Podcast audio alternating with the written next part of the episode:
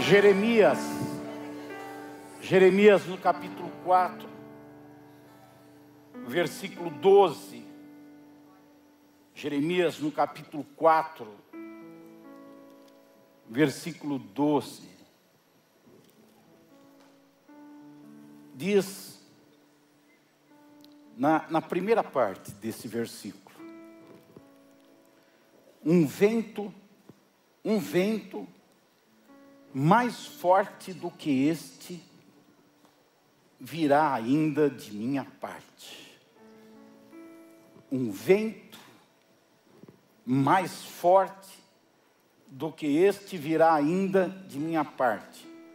Antes de vocês sentarem, nós vamos orar, mas essa expressão, este versículo, ele pode trazer uma exclamação de louvor, de adoração, se nós olharmos vento na Bíblia como é símbolo em alguns lugares de avivamento, de poder, de manifestação de Deus poderosa para libertar, para curar, para salvar. Mas esse texto, na sua literalidade, dentro do contexto dele, traz uma outra analogia do vento que tem que ser entendida como um alerta. Um alerta. Toma cuidado com o vento do Senhor. Toma cuidado com o vento que o Senhor manda. Não vamos abordar, porque o texto, para ser fiel a ele, não nos permite abordar o aspecto do vento como um mover favorável de Deus, no sentido de bênção de poder espiritual. Mas devemos tomar essa passagem bíblica, e eu vou discorrer sobre isso para vocês, para olhar como esse vento, como um cuidado de Deus, sim, mas em forma de alerta, para nos chamar a atenção sobre a iminência da destruição. É o que o texto traz, literalmente. Oremos a Deus. Querido Pai, nós nos submetemos ao valor e ao poder da tua palavra e nos entregamos ao Senhor para que essa palavra possa cumprir o propósito que te apraz. Que venha sobre nós de forma reveladora, trazendo ao nosso coração entendimento e aplicação na nossa vida pessoal, para que cada um de nós possa absorver aquilo que a inspiração traz na palavra, não a letra e o conhecimento. É tão bom, Senhor, conhecer as Escrituras Particularmente, eu gosto muito da história da Bíblia, eu gosto do contexto histórico do quadro, do pano de fundo de cada mensagem aqui proferida. Mas o que eu preciso e todos nós precisamos, Deus, é da revelação da palavra, daquilo que impacta a nossa vida no dia a dia, daquilo que mexe conosco no nosso, no nosso modo de viver, daquilo que atua nas nossas decisões, fazendo-as serem tomadas mediante o temor do Senhor. Que a tua palavra tenha liberdade no nosso meio. E o meu desejo é que todos os corações, Pai, sejam abertos, prontos, sensíveis para receber com mansidão a tua palavra. E sei que aqueles que assim fizerem, Senhor, serão grandemente abençoados por ela.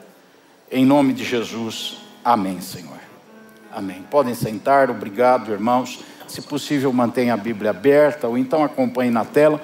Pessoal da tela, me ajude bastante hoje na sequência desse texto, porque eu quero dar uma olhada aqui em Jeremias 4. O meu propósito hoje nessa mensagem é de mostrar sobre ah, aquelas circunstâncias desfavoráveis que vão acontecendo na nossa vida, mas elas acontecem como uma forma artesanal de Deus de trabalhar. Então, tem circunstâncias contrárias que chegam na nossa vida que é um mover de Deus.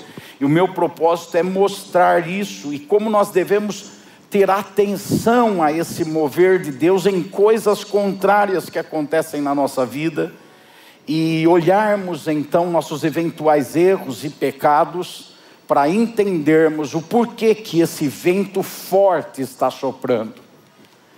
Esse é o propósito dessa mensagem. É, nós estamos aqui nos colocando no tempo histórico, no início do ministério desse profeta Jeremias. Um profeta que viveu é, momentos da história do povo de Deus é, contrastantes entre si. Um momento em que o povo vivia uma religiosidade que parecia que estava tudo bem, mas no fundo não estava tudo bem. E Jeremias viveu nesse tempo sendo aquele profeta, um daqueles que ficava dizendo para o povo: acorda, gente, acorda. Não, não fica de aparência, não vive de religiosidade, não vive de ir para o templo fazer sacrifícios, oferecer animais, sem se preocupar se a sua vida está condizente com essa atitude de adoração. Então Jeremias viveu esse momento do tempo de Israel, que tudo fluía, a agricultura fluía, o povo prosperava até certo ponto, as coisas iam dando certo, mas eles estavam caminhando para trás, eles estavam vivendo de religiosidade aparente. A vida, o comportamento, as atitudes deles não eram condizentes com aquilo que eles professavam com a boca. Então eles não tinham a atitude que a boca deles dizia que era certa. E depois vem um vento forte, chamado vento forte é um tratar de Deus sobre o povo, porque durante algum tempo, durante bastante tempo, Deus foi falando com o povo, não é assim, preste atenção. Deus levantou seis profetas, seis profetas, para falar com o povo. Não é assim. Estamos falando da nação de Judá. O reino de Israel está dividido: o reino do sul e do norte. Judá é um, uma parte desse reino capital, Jerusalém, a outra parte é, é Israel, capital Samaria. E Deus está tratando agora com Judá e falando com Judá um vento mais forte eu vou enviar sobre vocês eu vou enviar. Ele mandou seis profetas antes de enviar esse vento: o profeta Joel, o profeta Miqueias, o profeta Abacuque, o profeta Isaías, e mais um que eu não lembro, e por fim o profeta Jeremias. Ele mandou seis profetas para falar sobre um vento forte que viria. Isso demorou décadas Deus tratando. Deus é compassivo, é misericordioso, Ele trata com tempo. E isso é um problema para muita gente, porque como Deus dá tempo, dá corda, tem gente que acha que está tudo bem, tem gente que acha que não tem problema. Israel estava assim, fazendo errado, vivendo errado, mas achando que está tudo bem. Afinal de contas, é, Deus não está nos punindo. Mas os profetas estão falando, os profetas estão advertindo, e agora chegou o momento, e Jeremias, que viveu aquele tempo bom, mas cheio de superficialidade em Israel, agora ele é levado junto com, com Judá para o cativeiro na Babilônia. Ele é, ele, é, ele é levado cativo junto. E agora o povo vai viver um tempo terrível por causa desse vento do Senhor que veio um vento mais forte, diz esse texto bíblico. É, esse cativeiro em Babilônia vai durar 70 anos, e o vento é uma analogia para o cativeiro, é o que está sendo dito. Um vento forte. Mas só que o texto diz: Eu vou enviar agora um vento mais forte. Eu vou enviar um vento mais forte. Esse um vento mais forte é porque já tinha vindo um outro vento sobre Israel, não sobre Judá, mas tinha vindo um outro vento sobre Israel. E Israel já estava em cativeiro na Síria por 140 anos. O mesmo processo que estava acontecendo com Judá, as coisas se repetem. Tudo que acontece na vida de uma pessoa já aconteceu na vida de outra. Todos os erros que alguém comete, outros já cometeram. Todas as consequências de erros que alguém teve, tem alguém que está tendo novamente. Israel já tinha andado pelo mesmo caminho, o reino do norte, capital Samaria, já tinha andado no mesmo caminho. E no ano 733 a.C., A Assíria já tinha dominado Israel e Israel estava escravizada por 140 anos. E é aí que Deus chega em Judá e fala: Agora eu vou enviar um vento mais forte sobre vocês. Quando você observa o capítulo 4, a partir do versículo 5, anuncia em Judá, proclame em Jerusalém, Jerusalém, capital de Judá, reino do sul, e digam: toque a trombeta na terra, gritem bem alto, dizendo: reúnam-se e entremos nas cidades. E aí Deus vai falando até chegar nesse momento e dizer assim: agora eu vou enviar um vento mais forte sobre vocês. Quando você olhar com atenção o capítulo 3, de Jeremias, você vai ver que Deus diz mais ou menos assim, parafraseando: Vocês viram o que aconteceu com Israel, vocês perceberam que eles andaram de forma errada, e eu enviei para eles profetas, mas Deus só tinha enviado dois profetas para Israel. Dois profetas foram enviados para Israel. Deixa eu ver, eu acho que eu anotei o nome deles, deixa eu ver se eu acho aqui. Deus havia enviado dois profetas, um deles era Amós e o outro era Oséias. Ele enviou dois profetas a Israel para falar. Israel não ouviu, foi para cativeiro, está há 140 anos em cativeiro. E Deus fala: Ei, olha para Israel, veja o que aconteceu com eles. E vocês vão no mesmo caminho, e vocês vão na mesma direção. E Deus envia seis profetas. Aí Deus diz: Olha, agora sobre vocês e de 733 agora em 597 antes de Cristo, depois de 140 anos, Deus está dizendo agora sobre vocês virá um vento mais forte do que veio sobre Israel. Era a nação, o império da Babilônia que se aproximava do norte, vindo de terras quentes do norte e vinha para dominar e para expandir o seu império e para escravizar Judá. Esse primeiro momento, ele mostra o perigo de nós não sabermos julgar a nós mesmos, não sabermos observar, porque Judá criticava o comportamento de Israel e não olhava para o seu comportamento. Judá criticava a postura de Israel e não olhava para a sua postura. Na verdade, Judá não tinha uma boa consciência.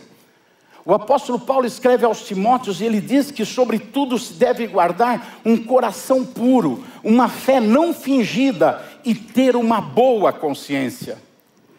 O mesmo Paulo escreve em Romanos, capítulo 2, versículo 15, falando dos gentios, ele diz: eles têm uma consciência boa que ora os acusa e ora os defende.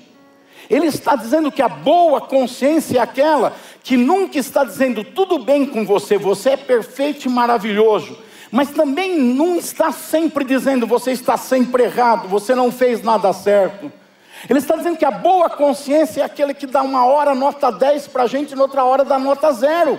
Uma boa consciência é aquela que diz: nisso você acertou, mas nisso você errou. Essa é a boa consciência. E quem tem a boa consciência tem hora que se encoraja, puxa, acertei, legal, vou para frente, mas tem hora que se abate e fala: eu tenho que me corrigir, eu vou me acertar, eu vou mudar isso, me perdoa, me ajuda.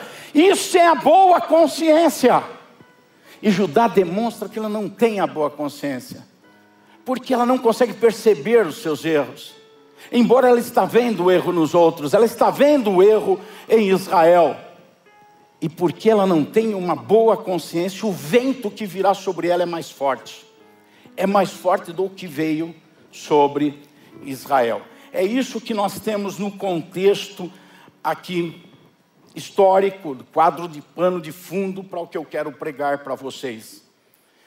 O que eu quero falar com vocês hoje são sobre, é, é sobre os ventos. E nós temos dois tipos de ventos: o vento que é inevitável e o vento que é evitável.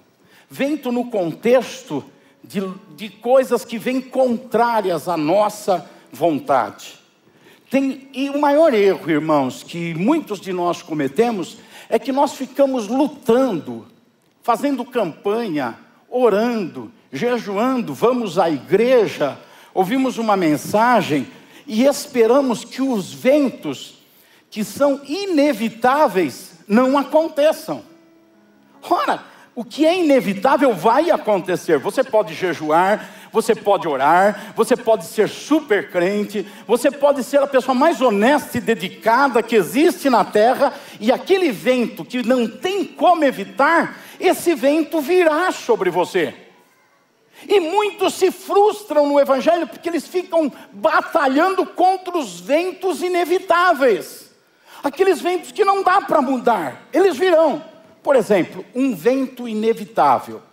Um vento inevitável é aquele, aquele natural da vida humana, só de você estar vivo. Só por você estar vivo já tem ventos na sua vida, coisas que assolam a sua vida. Ninguém é totalmente satisfeito, ninguém é totalmente plano. Sabe por quê? Porque nós somos criados à imagem e semelhança de Deus e nós somos gerados para viver no Éden. Nós somos gerados para viver num ambiente perfeito, com pessoas perfeitas do lado, com situação perfeita, com clima perfeito. Nós não fomos produzidos por Deus para vivermos no meio de um sistema político corrupto, de uma economia deflagrada e destruída. Nós não fomos criados por Deus. Fala para o seu irmão, para pagar conta, irmão. Nós não fomos criados para pagar conta. Não está em nosso DNA inicial pagar conta. Nós não fomos criados para morar de aluguel, para ter dificuldade financeira. Nós não fomos criados para sofrermos os danos naturais dessa vida e é inevitável o vento do sofrimento causado pelas dificuldades dessa vida. João 6,33, Jesus fala desses ventos naturais. Em João 6,33, Jesus diz assim: No mundo, não adianta fazer campanha para não ter aflição. Vou jejuar 30 dias para não ter aflição vou, vou buscar a Deus, vou ler a Bíblia, vou me batizar para não ter aflição vai ter aflição. Seu pulmão não foi criado para viver num contexto de poluição. Seus olhos não foram formados para ver a iniquidade em toda parte. Você foi criado com um senso de justiça no seu interior. E quando você vê coisas erradas dentro do padrão de Deus, moral ou ético, você fica revoltado, gera aflição. Você não foi criado para viver no meio das aflições. Mas o pecado entrou no mundo, e junto com o pecado vieram as aflições. Então Jesus é muito claro, ele afirma: No mundo tereis aflições. Esse foi um dos versículos que eu comecei a falar aqui no púlpito, e mais gente deu sequência a ele. Tem versículos que eu começo a falar, e eu percebo que nem todo mundo conhece o contexto de cor ou a sequência. Esse vocês falaram quase que todos juntos: tereis aflições porque é vento inevitável. A Leonor sofreu outro dia a perda da mãe. Ela não foi criada para a mãe morrer. Ela não foi criada para isso. Ninguém foi criado para o marido morrer. Ninguém foi criado para o divórcio. Ninguém foi criado para a viuvez. Ninguém foi criado para essas dores, essas aflições do mundo. Mas tudo isso é inevitável. É inevitável marido, esposa, aí junto. Um dia um de vocês vai morrer primeiro do que o outro, se os dois morrerem juntos. E a aflição, depois de viverem 15, 20, 30, 40, 50 anos juntos, de criarem uma vida juntos, e um morre, é uma baita de uma aflição, mas é inevitável. Quem fica sofre muito. É por isso que eu falo para a Leona que ela vai morrer antes de mim, porque eu não quero que ela sofra. Isso que é marido.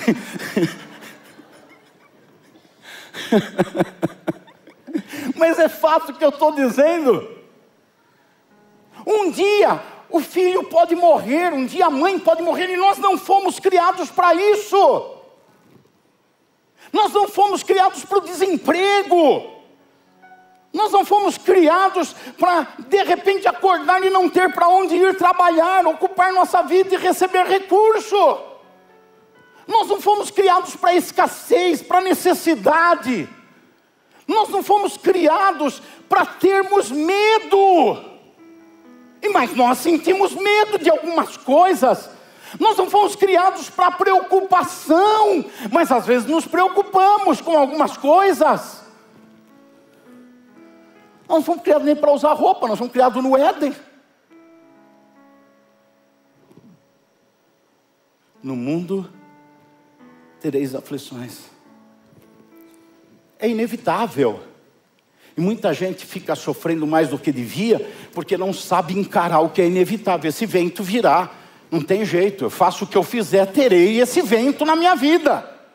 Encara de frente, vai ter o vento. Então, o que, que você deve fazer? Jesus falou. Ele aconselhou. Qual é a solução? No mundo tereis aflições. Tem de bom ânimo. A solução é mesmo com as aflições, se encorajem, seja forte, se anime, seja animado, mesmo com as aflições do mundo.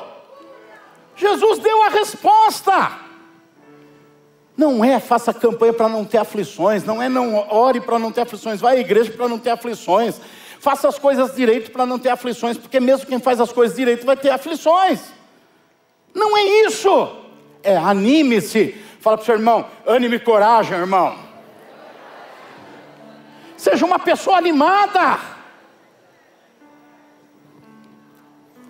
Jesus falou: seja animado para enfrentar essas aflições que, que é o estado de ânimo? O que, que é ser animado? É o levantar-se, é o erguer os ombros, é o colocar a cabeça para cima. O que, que é ser animado?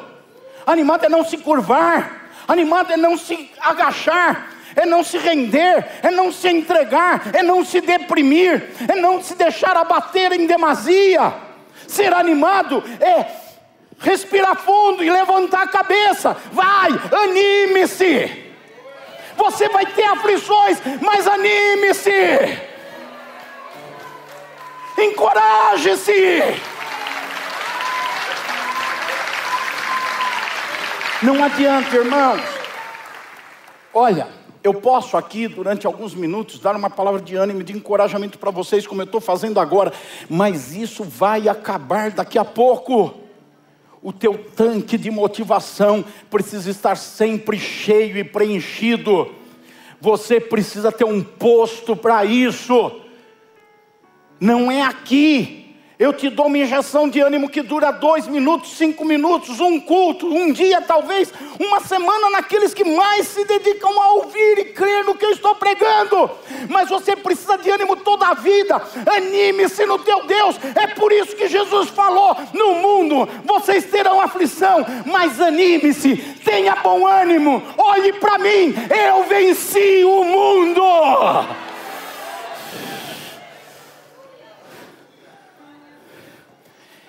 Mas esse vento é inevitável.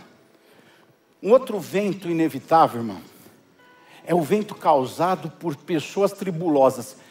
E todo mundo tem tribuloso por perto. Dá uma olhada para o teu irmão, representando tua mulher, representando teu marido, representando teu filho. Olha para o lado, olha para trás. Todo mundo tem na sua vida pelo menos um tribuloso ou tribulosa.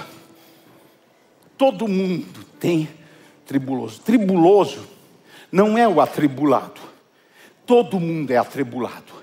Todos têm tribulações.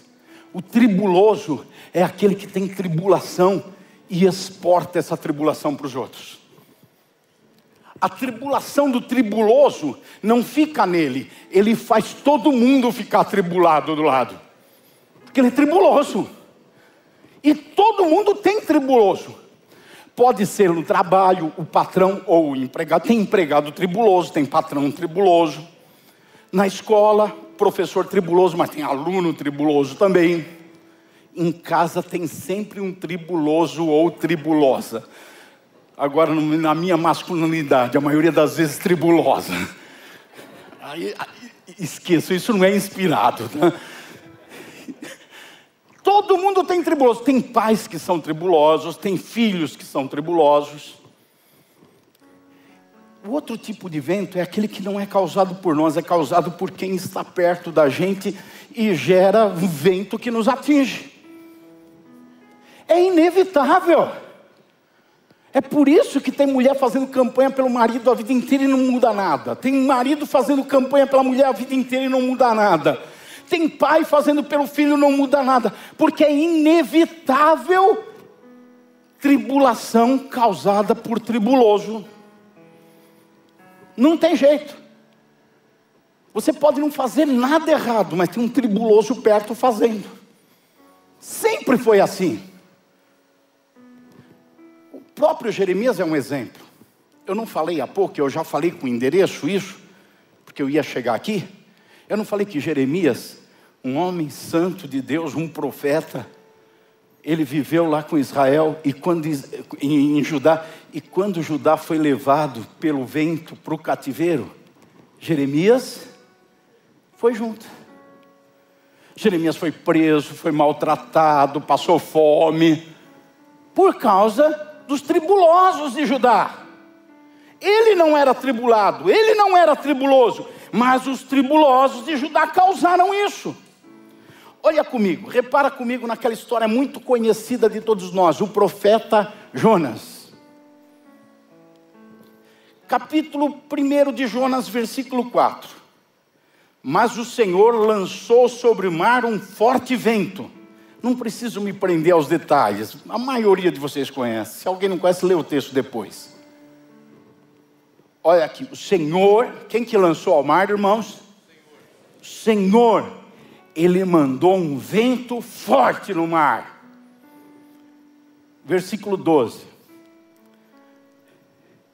Jonas respondeu: Por minha causa esta grande tempestade caiu sobre vocês. Esse, Jonas é o bom tribuloso. É aquele tribuloso que ele sabe olhar e falar: não, é por minha causa que está acontecendo tudo isso. Agora tem o tribuloso que é, é tribuloso ao quadrado. Porque além de ser tribuloso, ele nunca vê que é por causa dele que está acontecendo tudo aquilo. Esse tribuloso é tribuloso mesmo. Tem pós-graduação em tribuloso, em ser tribuloso. É um tribuloso com doutorado, formado nas faculdades de tribulações da terra. Ele é um tribuloso de carteirinha. Imagine Jonas se fosse um tribuloso ao quadrado acontecendo tudo e ele dizendo: Não, é aquela mulher gorda que entrou no barco, por isso que está afundando. Não, é por causa dos marinheiros que não sabem pilotar esse barco. Não, é por causa do capitão que levou a gente para esse bar, para esse meio do mar, onde tem um vento forte. Esse tribuloso, se você é tribuloso, seja um bom tribuloso, irmão. Esse bom tribuloso que sabe dizer: Olha é por minha causa que esse vento todo está acontecendo. É por minha causa. Mas as pessoas que estão no barco não tinham como evitar isso. Então é um outro vento que não dá para a gente evitar. Não dá. O que, que a gente tem que fazer com os tribulosos? Os versículos 13 e 14. Porque no versículo 12, Jonas falou: ó, peguem-me, me lancem no mar então o mar ficará calmo. Porque eu sei que é por minha causa esta grande tempestade que eu sobre vocês. O que tem que fazer com o tribuloso? Eles não pegaram e lançaram no mar, de imediato. Lançar no mar foi lá no fim do versículo 14. Versículo 13, eles remaram, eles se esforçaram, eles clamaram. Então não canse de remar, de se esforçar e de clamar pelo seu tribuloso preferido. Não canse. Continue clamando por Ele, continue remando em favor dele, continue se esforçando por Ele. Jogar no mar é lá no fim da linha. Eu não vou nem entrar nisso, senão tem gente que vai sair daqui jogando no mar, tribulosos. E não é para isso que eu estou pregando essa mensagem. Tem gente que vai dizer, chegou no fim da linha. Não, não chegou não. Está no tempo de remar, de esforçar e de clamar vamos acreditar que os tribulosos serão libertos. Amém, irmão? Os tribulosos, pelo menos, vão virar bons tribulosos, né? Se eles não vão deixar de ser tribulosos, vão ser bons tribulosos. Que pelo menos diz, sou eu mesmo, sou eu mesmo que fiz tudo isso daí que não devia estar acontecendo. Então é um outro vento que não tem como evitar. O, outro, o terceiro tipo de vento que não tem como evitar é aquele que o diabo causa na vida da gente. Vento da tribulação também, que está associado com tribulações por causa de perseguição. O diabo vai sempre nos perseguir. Gente, uma vez uma pessoa me perguntou assim, pastor, por que, que o diabo não pode se converter? Eu falei, ah, na hora eu fiquei assim, Deus me deu aquela iluminação e eu falei aquilo que eu preguei outro dia aqui, né? Nasceu iniquidade no coração dele, ele é o pai da iniquidade, então o pai não dá para negar o filho, então não tinha como ele mudar isso. Foi nele que nasceu, os outros todos receberam a iniquidade, né? Como herança, pecado. Ele não, ele gerou, é a mãe da criança, da iniquidade. Mas o diabo, não adianta pensar que ele vai mudar. É, ele não vai mudar, ele vai sempre te perseguir. Ele vai sempre procurar te prejudicar, ele vai sempre atacar você, ele vai sempre gerar ventos fortes contra a tua vida. Ele vai perseguir. Segundo Timóteo, capítulo 3, versículo 12, nessa carta está escrito: na verdade, todos os que querem viver piedosamente em Cristo Jesus serão perseguidos. Então a perseguição é inerente, a perseguição vem de todos os lados, a perseguição vem de gente próxima, vem dos tribulosos. E vem de gente distante. A tribulação, a, a, perseguição, ela é imposta por leis que podem ser criadas num país. Ela é imposta por comportamentos sociais que são criados numa escola, num ambiente comunitário, e você não se encaixa naquilo por causa de valores. E aí vem a perseguição que Satanás joga contra a gente. Não dá para impedir esse vento da perseguição. Mas o que fazer? Ora, contra aqueles ventos fortes naturais, a gente tem que se animar. Contra esses ventos fortes do causado pelos tribulosos, nós temos que remar, temos que nos esforçar, temos que clamar por eles. Agora, e com esse vento causado pelo diabo? Esse é o mais tranquilo de lidar. Tem gente que tem um medão do diabo. O tribuloso é mais perigoso que o diabo, irmão. E, e as aflições naturais dessa vida são mais perigosas do que o diabo. Sabem por quê? Porque o versículo que eu li, o 12, de 2 Timóteo 3,12, fala que seremos perseguidos. Mas o versículo 11, Paulo diz: Quantas perseguições sofri, porém o Senhor me livrou de todas elas. Por que, que eu digo que é o mais tranquilo? Porque a nós cabe apenas descansar e confiar no livramento do Senhor. Se ali a gente tem que remar, tem que se esforçar, se ali a gente tem que se animar, então tem que ter esforço, tem que ter postura nossa. Agora é só confiar, porque quando o diabo vem para lançar vento na nossa vida, é o próprio Senhor que nos livra de todos os perigos. Aí é muito melhor o Senhor agir do que a gente, não é? Vocês não concordam comigo? Sim ou não? Muito melhor o Senhor agir. Quando eu tenho que me esforçar, às vezes eu me abato. Quando eu tenho que remar, meus braços cansam. Eu tenho que me animar e às vezes eu não tenho força para me animar. Mas se eu tão somente confiar no Senhor, quando o diabo vier, o Senhor vai fazer ele correr. Acredite, o diabo vai correr da tua vida se você se tranquilizar no Senhor. Mas esses ventos todos vão continuar vindo sobre nós. O diabo corre hoje e volta amanhã. Você se anima hoje e aquela dificuldade dessa vida, você se encoraja, mas amanhã vem outra dificuldade. Os tribulosos são que nem a misericórdia, se renovam a cada manhã. Então, esses ventos nós vamos ter sempre. É inevitável que nós temos que saber agir com eles. Agora, o vento forte do Senhor é evitável. O vento que vem do mundo natural, o vento que vem do tribuloso, não tem como evitar. O vento que o diabo sopra, não tem como. Mas o vento que Deus manda, dá para evitar. E aí é que está o nosso trabalho. De lutar, de buscar Deus, de fazer a campanha, de jejuar, de orar, para evitar o vento forte do Senhor. Erramos quando tentamos evitar o vento inevitável. Mas o vento forte do Senhor, nós podemos ouvir os profetas. Se Israel tivesse ouvido Amós e Oséias, se Judá tivesse ouvido Joel, Abacuque, Miqueias, Sofonias, Isaías e Jeremias, evitaria o vento forte do Senhor. Agora, quando a gente ouve o Senhor falar, e o Senhor fala através dos seus profetas, dentre outras formas que ele fala, mas a mais usual é essa, sempre foi, falar através de pessoas, que ele usa para isso. Se nós ouvíssemos, nos arrependêssemos e mudássemos a nossa postura, não viria o vento forte do Senhor.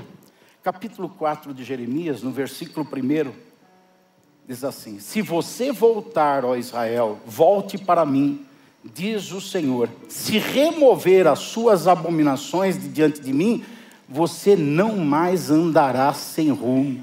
Se jurar em verdade, em juízo e em justiça, dizendo, tão certo como vive o Senhor, então nele serão benditas as nações e nele se gloriarão. Se ouvir, se ouvir os profetas, se ouvir, se arrepender e mudar o comportamento, o vento do Senhor não vem. Esse é evitável. Esse dá para não tê-lo na nossa vida. O livro de Jonas, teria esse livro de quatro capítulos para a gente ler com esse enredo se quando no capítulo 1, versículo 1, diz: Assim diz o Senhor: Levanta-te e vai à cidade de Nínive, e prega contra ela. Se o versículo 2 fosse assim, e Jonas se levantou e foi à cidade de Nínive e pregou contra ela, não teria o capítulo 2, capítulo 3, o capítulo 4. E onde é que está o vento forte? No capítulo 2, no capítulo 3. E depois também no capítulo 4 tem ainda um pouco desse vento. Então o vento forte dava para ser evitado. É esse vento que tem que ser evitado. Não tem nenhum vento forte de Deus que vem sem que antes ele envie os seus profetas, sem que antes ele fale, sem que antes ele chame a nossa atenção. Qual era o problema do povo de Deus, tanto Israel como Judá e hoje em dia? Diga comigo, coração. Problema é o coração. Mas o coração como fonte de vida, não é o coração como músculo ou como sentimento, mas o coração, como a Bíblia diz, que nós devemos guardá-lo porque ele é a fonte da nossa vida. Provérbios, capítulo 4, versículo 23 diz: De tudo que deve guardar, guarde bem o seu coração, porque dele procedem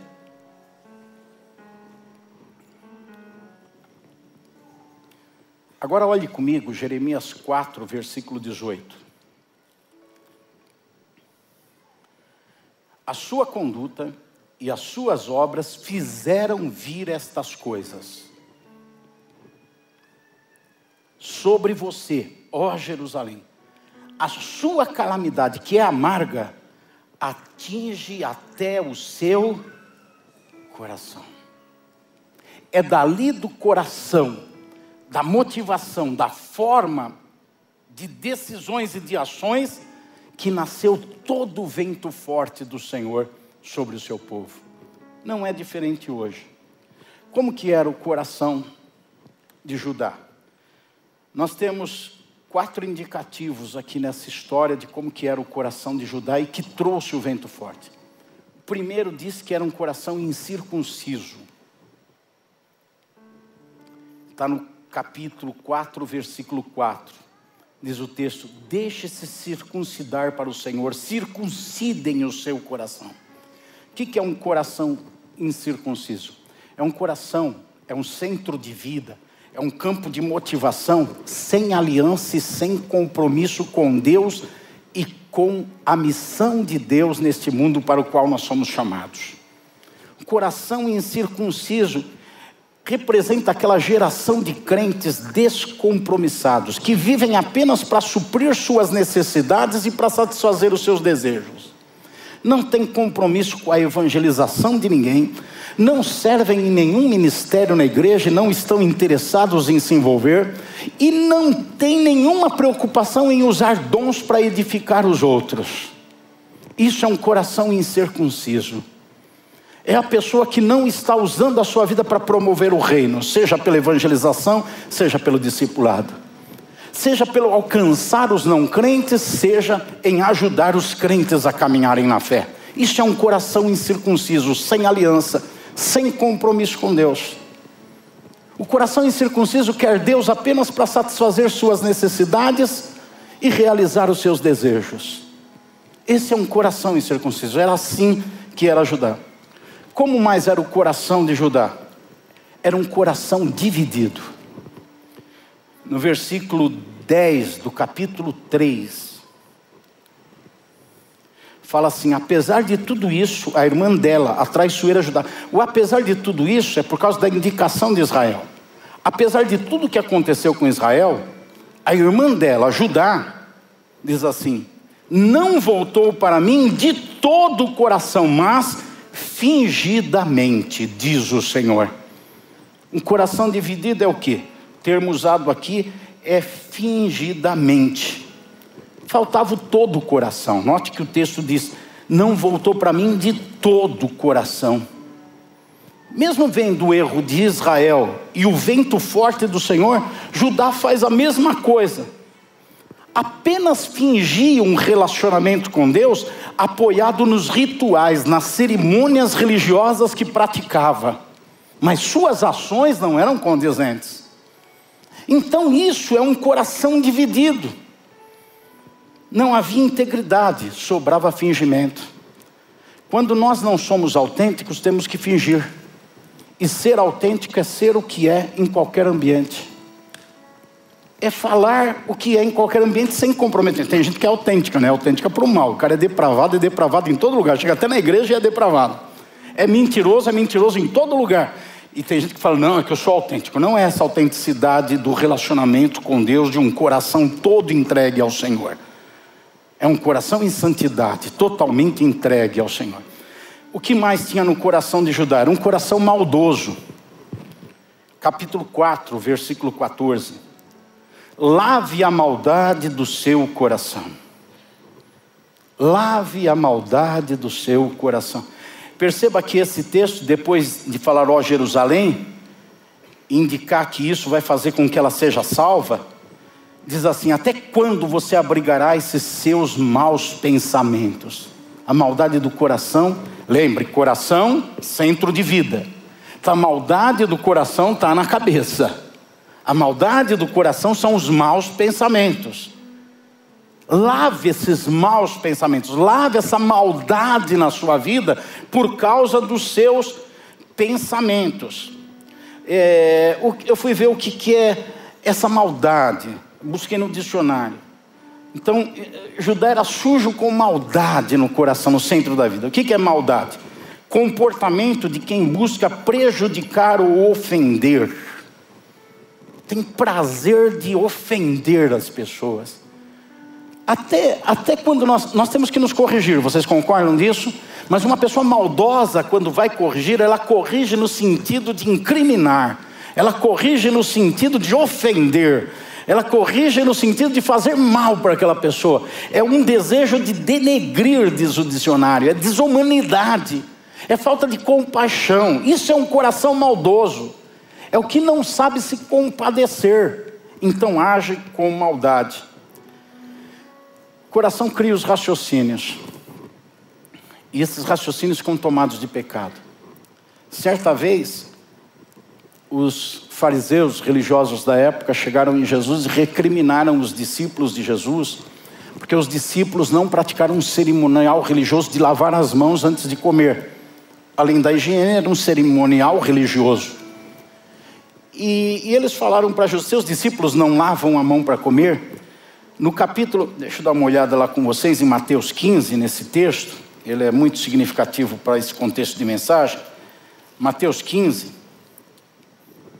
Jesus respondeu no versículo 18 para eles: O que sai da boca vem do coração, e é isso que contamina a pessoa. O 19: Porque do coração procedem maus pensamentos, homicídios, adultérios, imoralidade sexual, furtos, falsos testemunhos, blasfêmias, e são essas coisas, versículo 20, a primeira parte, que contaminam as pessoas. São essas coisas, então é o coração que está contaminado por maldade. Era assim que era Judá. Por fim, aqui é. Eu não posso dizer cereja de bolo, porque cereja é bom e bolo é bom, né? Mas aqui é o arremate. Teimosia, um coração teimoso. Teimosia. A pessoa ser resiliente, ser convicta no bem é uma virtude, mas no erro é teimosia. Teimosia está associado na Bíblia com rebeldia. Olha o versículo 23 do capítulo 5 de Jeremias. Jeremias 5, 23. Mas este povo tem um coração teimoso e rebelde. Desviaram-se e se foram. É insistir em errar. Como eu disse para vocês já por duas vezes e repito a terceira vez: antes do vento forte, vieram quantos profetas para ajudar? Seis. A mesma mensagem, a mesma pregação, mas obstinados no erro, convictos no erro, firmes no erro, teimosos no erro e é aí que Deus fala: virá um vento mais forte. Eu termino essa mensagem dizendo: toma, toma cuidado com o vento forte do Senhor. Todos os outros são ventos que causam dano. O vento forte do Senhor causa morte. Se não houver mudança de coração. Último versículo dessa mensagem, Provérbios 23, versículo 26. Quero convidar você para ficar em pé. Vamos ler juntos esse versículo.